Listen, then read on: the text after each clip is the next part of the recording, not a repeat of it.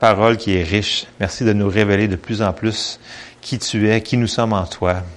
Continue l'œuvre que tu as commencée en nous et dirige-nous, conduis-nous dans tout ce qu'on doit faire. Illumine les yeux de nos cœurs pour qu'on puisse te connaître de plus en plus dans le nom de Jésus. Amen. Fait que je suis Aaron, effectivement. J'ai fait, euh, ben ça a l'air que c'est une série, parce que là, je suis rendu au numéro 3. J'ai marqué Reconnaître notre ennemi numéro 3.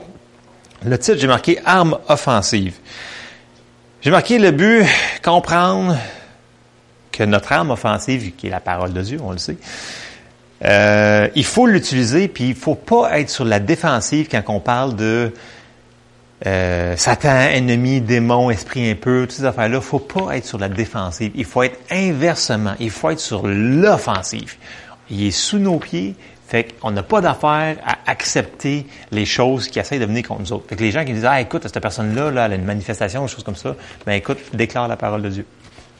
Fait qu'on va regarder ça un petit peu à soir, brièvement, là. La parole de Dieu, c'est elle qui fait la chose. Fait que, on avait vu que, euh, Satan et tous les démons, les esprits impurs sont là pour faire une chose. Fait que notre verset de base est toujours le même, Jean 10, 10, qui est sa description de tâche de, de Satan. Fait que Jésus, il dit dans Jean 10, 10, il dit, le voleur ne vient que pour dérober, égorger et détruire, ou tuer, dans certaines traductions. Moi, je suis venu afin que les brebis aient la vie et qu'ils soient dans l'abondance. On voit vraiment l'opposé. Donc, on voit la description de tâche de Jésus, puis la description de, de tâche de l'ennemi. Fait que c'est sûr que tout ce qui est esprit qui va être euh, avec Satan, ben, c'est démon, peu importe, que la personne connaisse leur nom, peu importe, ils, font toujours la même affaire. Ils sont là pour mélanger le monde, détruire, ça va tout mélanger, puis ça va finir par tuer ce qu'ils sont en train de faire. Fait que, si on voit ça, on n'a pas besoin d'avoir oui, il faut toujours travailler avec le Saint-Esprit, OK, le plus possible. On travaille avec le Saint-Esprit, mais quand on voit quelque chose qui est complètement contraire à la parole, puis qu'on le sait, on le sait, on le sait, on peut déclarer notre arme offensive, qui est la parole de Dieu, puis on la déclare.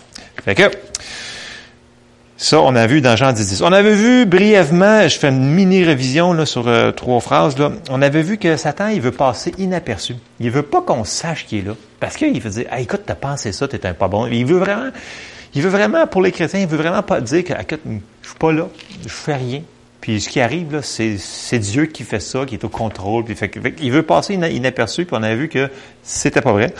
Euh, on avait dit aussi que ça allait être beaucoup dans nos pensées, ces affaires-là. Il va nous shooter des pensées pour nous dire, écoute, est-ce que Dieu a vraiment dit que? Puis s'il peut nous tenir dans le domaine du raisonnement mental, il risque de nous avoir.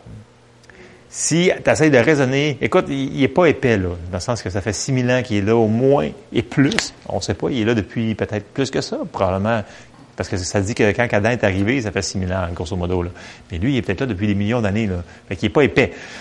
Ben, il est épais dans un sens, mais dans le sens que, tu sais, quelqu'un qui est là depuis c'est juste, juste une personne qui a 60 ans versus une personne qui a 10 ans n'a pas la même sagesse, la même mentalité. Fait que, elle a plus de taux dans son sac que la personne qui a 10 ans. Fait que c'est sûr que par les, il va y aller par la ruse des, stratégies qui ont déjà fonctionné sur d'autres personnes.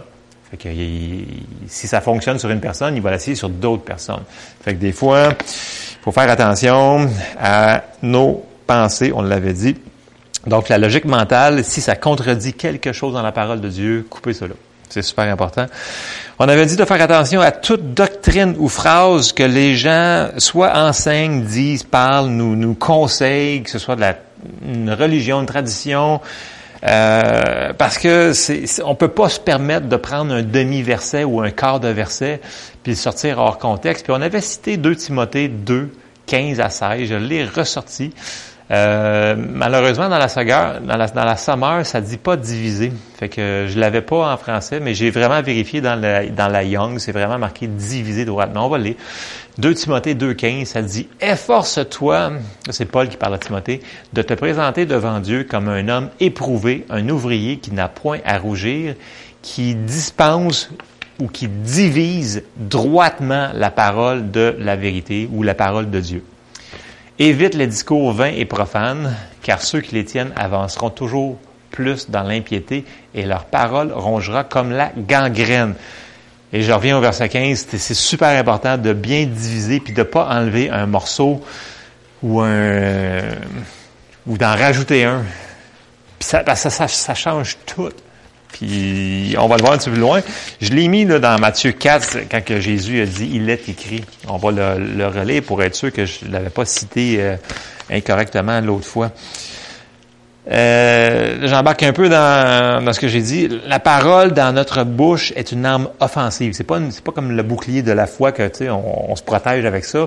La parole de Dieu est offensive. C'est l'épée de, de l'esprit. Elle est là pour pour shooter, pour aller détruire les choses qui qu'on veut qu'ils soient détruites, qui sont pas de Dieu. Euh, donc elle est relâchée par notre bouche. Puis là, ça me ramène au début, début, au commencement, ça me ramène euh, même à Genèse. on va commencer par Jean 1, 1 à 5. Puis là, il faut se remémorer. Je sais qu'on l'a lu, je sais pas combien de fois ces versets-là, mais il faut se souvenir que Jésus, c'est la parole de Dieu. La parole de Dieu, c'est Jésus. ça vient un. Plus qu'on a cette révélation-là, plus qu'on a la compréhension que quand on dit quelque chose, on vient de dire on vient de mettre Dieu dans la situation. On vient de dire la parole de Dieu qui est Dieu. Je ne sais pas si vous me suivez. Là. On va lire Jean 1, 1 à 5. Ça dit, au commencement était la parole, et la parole était avec Dieu, et la parole était Dieu. C'est clair? Elle était au commencement avec Dieu. Toutes choses ont été faites par elle, et rien de ce qui a été fait n'a été fait sans elle. En elle était la vie, et la vie était la lumière des hommes. La lumière, lui, dans les ténèbres, et les ténèbres ne l'ont point reçu. La parole que Dieu déclare de sa bouche, il n'y a pas besoin de le redire une autre fois, ça l'arrive.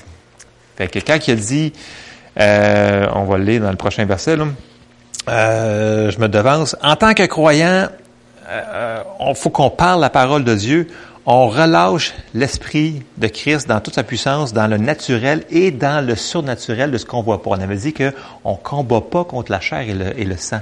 Donc, il y a toujours des affaires en arrière que nos yeux voient pas, mais qui sont là. Fait que quand on déclare la parole de Dieu, on va voir un effet dans, le naturel, mais il s'est passé quelque chose dans le surnaturel dans ce qu'on voit pas, dans le domaine spirituel, qui est plus réel que le domaine naturel. Euh, puis, j'ai reparti au début, début, puis j'ai pas tout sorti les versets dans, dans Genèse, mais tu sais, dans Genèse, j'ai sorti Genèse 1, 3, là, Dieu dit que la lumière soit et la lumière fut. Tu sais, il a dit, pouf, il a dit, pouf, ça fait arriver. Puis, j'ai sorti cela parce que, que la lumière soit et la lumière fut, dans le sens que tout était ténèbres sur la terre. Donc, il y avait des ténèbres partout. Puis là, il a dit que la lumière soit.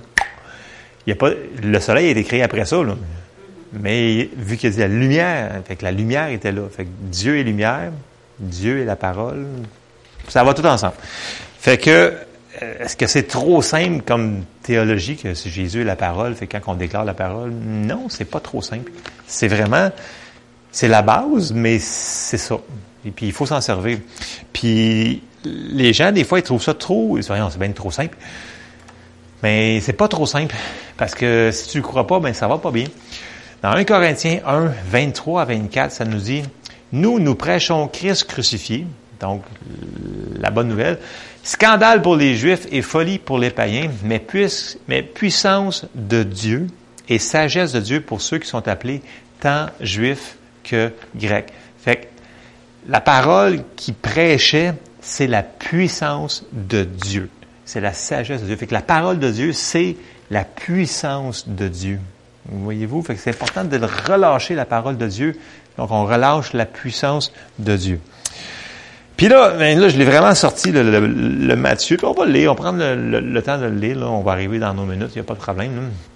Parce que c'est là qu'on voit vraiment, comme j'avais dit la semaine dernière, je crois, ou l'autre, qu'un demi-verset peut faire tellement de dommages, parce que c'est le même qui s'en sert, puis on le voit, on le voit là. Ça, là c'est Satan qui s'approche de Jésus, puis qui va le tenter, puis là, ben, il va commencer à citer des versets puis à répondre. Fait qu'on voit que s'il fait ça, ben, pensez-vous que euh, les petits esprits qui sont moins euh, hauts dans l'échelon de je sais pas comment, là, ben, tu sais, les autres, ils vont faire la même chose. Ils vont nous citer des affaires de même. Puis les gens qui sont moins au courant puis qui croient quelque chose puis ça marche pas leur affaire puis ils vont vous dire telle affaire puis si vous voyez que c'est un demi-verset, prenez-le pas.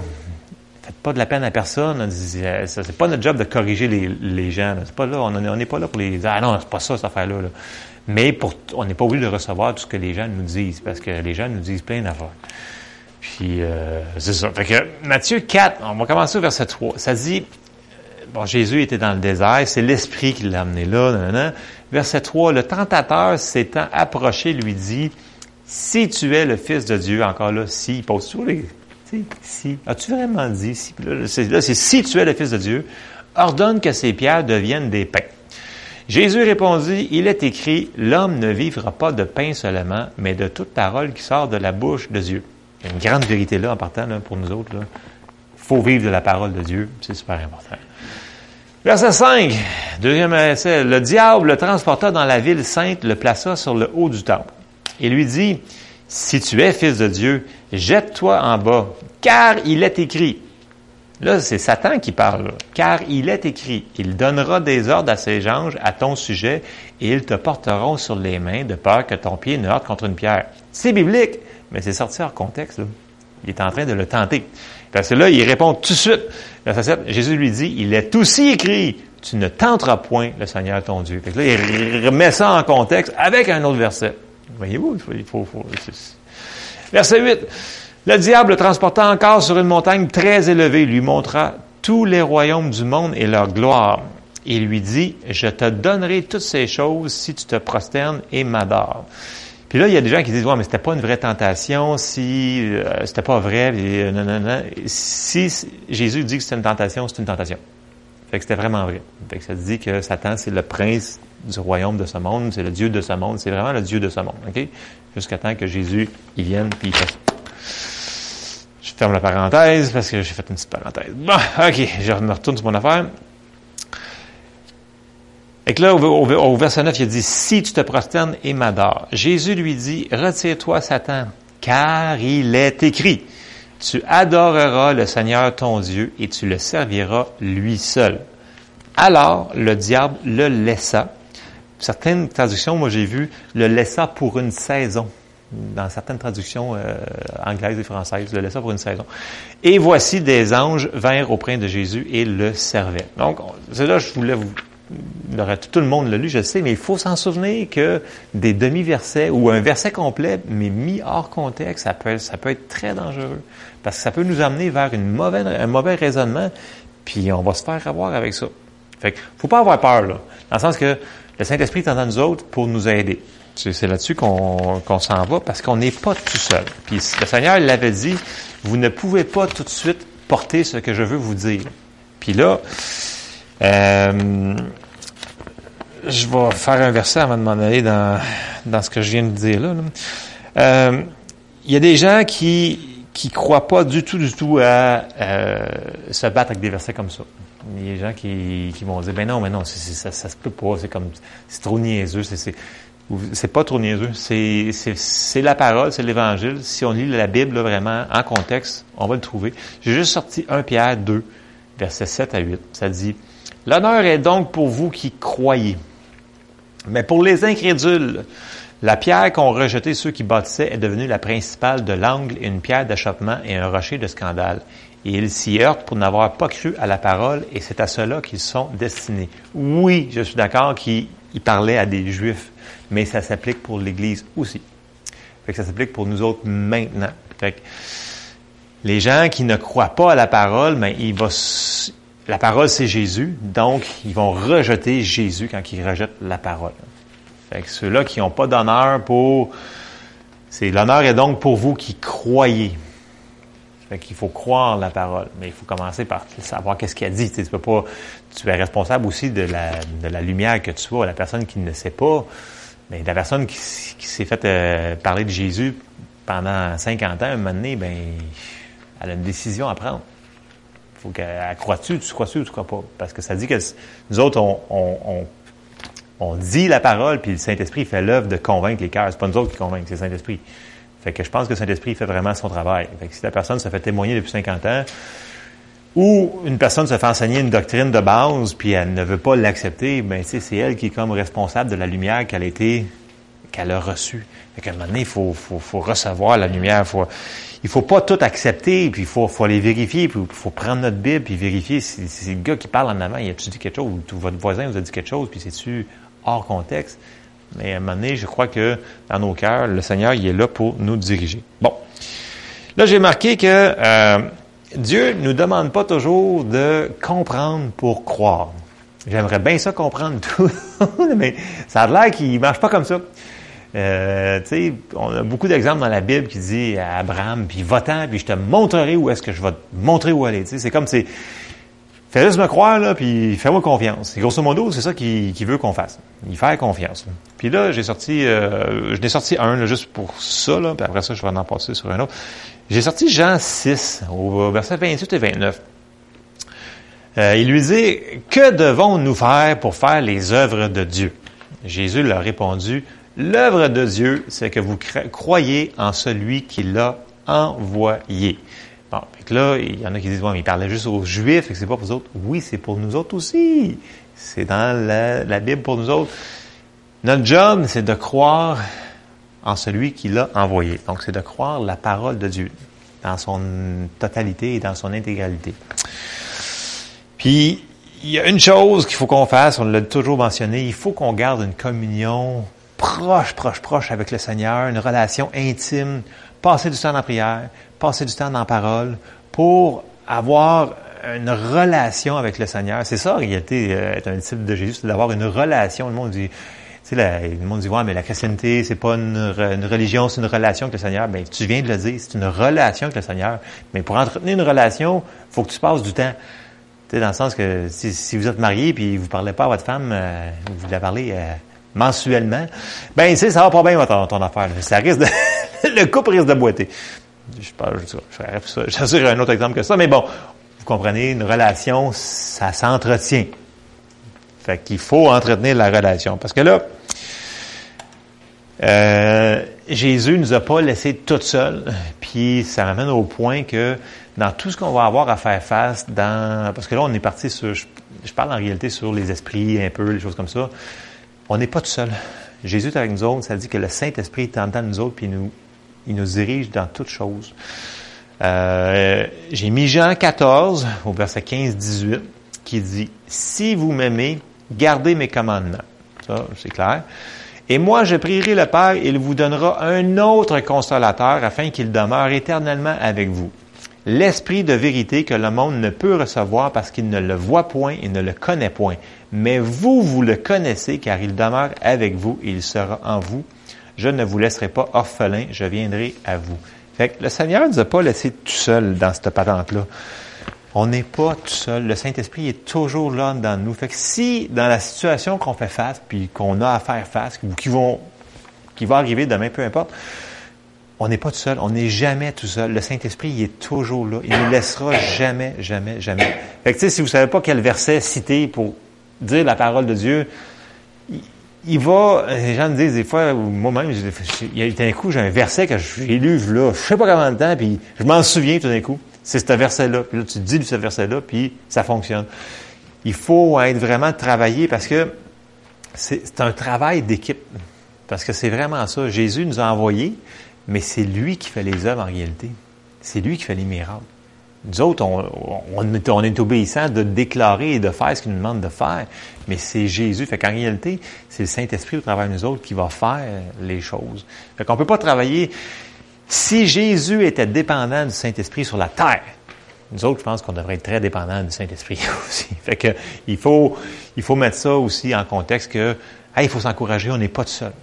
On n'est pas tout seul. Puis Jésus, il avait dit, terminer euh, mon, euh, mon point, euh, dans Matthieu 28, 20, il a, il a, dit, avant de partir, il avait dit à ses disciples, et enseignez-leur à observer tout ce que je vous ai prescrit, et voici, je suis avec vous tous les jours jusqu'à la fin du monde.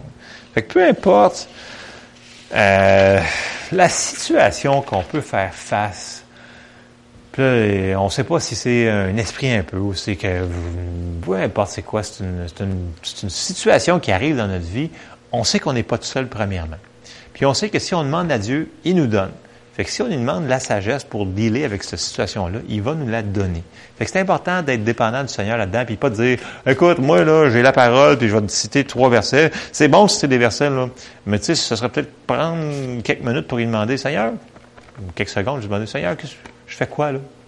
Je fais juste, juste pas parler? Je fais-tu juste, euh, faut-tu que je prie? Parce que des fois, il faut prier. Mais des fois, il faut juste déclarer la parole.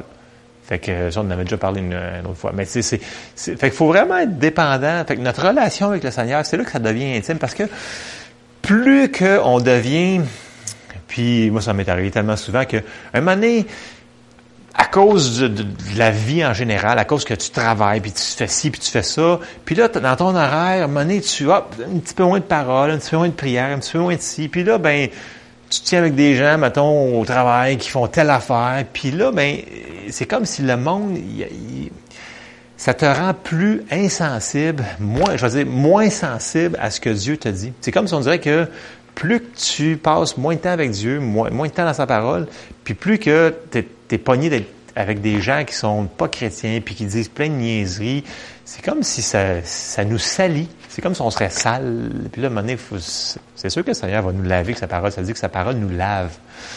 Mais c'est comme si on devient des fois moins sensible à sa voix, moins sensible à la parole. C'est comme si tu la parole, c'est comme c'est plus euh, c'est plus sec, c'est moins euh, c'est moins juteux que quand tu étais, mettons, plus proche. Vous remarquez ça, vous autres? Je sais pas si je suis le seul qui... Euh...